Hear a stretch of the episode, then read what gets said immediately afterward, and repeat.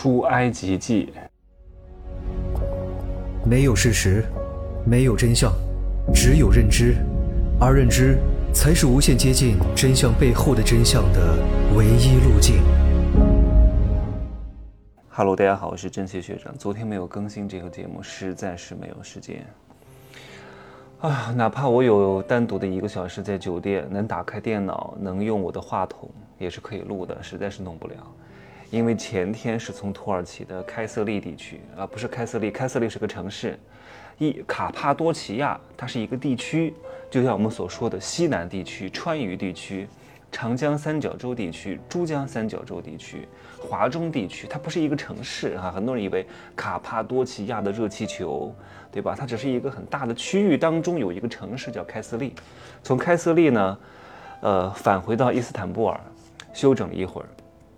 就在机场，然后呢，又从伊斯坦布尔飞到开罗，到开罗已经是当地时间晚上九点多。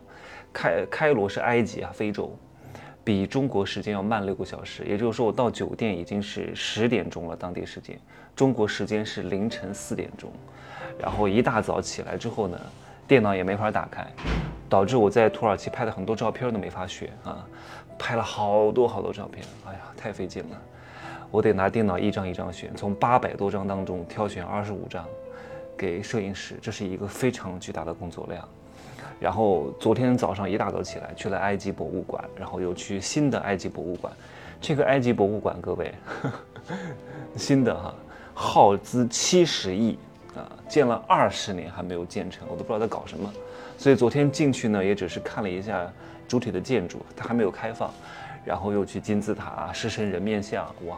金字塔呢，真的是非常震撼哈！我看到那些神庙，那些石头啊，真的是高大概有五六米，然后哇，花岗岩啊、玄武岩啊，如此之坚硬，在四五千年前能切得如此之整齐，这你没法想象当时是什么样的技术，可以让这个石头切得如此之整齐。它没有切割机，也没有什么水墨机，它靠人工切如此之严丝合缝的，太难得了。这么多年屹立不倒，我都摸了那个石头表面很光滑。我说怎么可以切这么齐？这么大的一块石头，这么硬的一个石头，靠人工把它切这么齐，然后还把它垒上去，还要建成各种各样的神庙。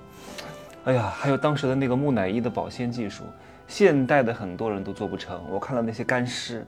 哇，栩栩如生啊，在那个埃及博物馆里边，就像那个烤腊肉一样啊，熏腊肉一样，睫毛都能看到，还有那种做成标本的什么猫啊、狗啊、鳄鱼啊，那个鳄鱼尼罗河鳄哈，我今天就住在尼罗河旁边，尼罗河鳄那个标本至少得有十米长，我的天哪！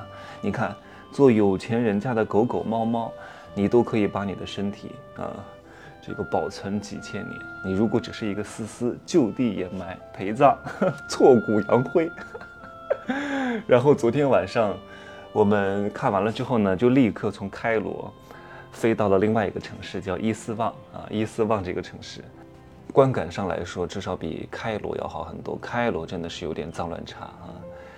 那个我们走在主城区的高架旁边，两边全部都是烂尾楼，都是那种自建房，都是那种红砖的。问导游为什么？导游都是当地的哈，都是埃及人。他说，因为这里的人没钱了，盖不下去了。盖不下去怎么办呢？生个孩子，让他们的孩子长大成人之后呢，挣了点钱接着盖。他们叫接力盖，中国的贷款叫接力贷。本来今天呢，我们要从这个阿斯旺驱车来回八个小时去阿布辛贝神庙，我真的是去不动了，而且我很多工作还没有处理啊。我就在酒店处理工作、运动啊、录音，还有一个非常非常重要的原因，我居然无意当中看到，这个城市有一家索菲特传奇酒店，雅高集团旗下的顶奢酒店，全球只有五家，居然在这个城市有一家叫老瀑布酒店，也是有一百多年的历史了，从一八九几年就有了吧，接待过非常多的各国政要和明星啊。同时呢，也是一部非常非常著名的电影，全球的推理小说女王阿加莎的同名小说改编的《尼罗河上的惨案》的拍摄地，所以今天必须要感受一下。索菲特传奇啊，真的是对他收购的酒店集团精挑细选，它必须要有历史文化传承和底蕴的古老建筑，才有可能被索菲特传奇收购。所以今天我就不去什么阿布辛贝了啊，看那些神庙来回八个小时，我实在接受不了。我去那儿体验一下，喝个下午茶，吃个晚餐，也算是意外的惊喜啊。我是实在接受不了每天舟车劳顿，起早贪黑，只为了看一个景点，然后在景点门口拍一个照片儿。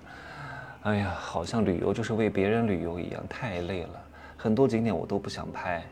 我说我看看就行了，我看在眼里，我没有必要非得把我和这个景拍在一块儿。有一些特别的景我就拍一下，但是我真的没法在每一个景点都拍照啊。什么上车睡觉，下车撒尿，景点拍照，回到家里啥都不知道。嗯，搞得我很累啊。这两天都苍老了，吃也没吃好，因为这里的早餐更难吃，比土耳其的那些更难吃。土耳其的好歹还有一些比较美味的。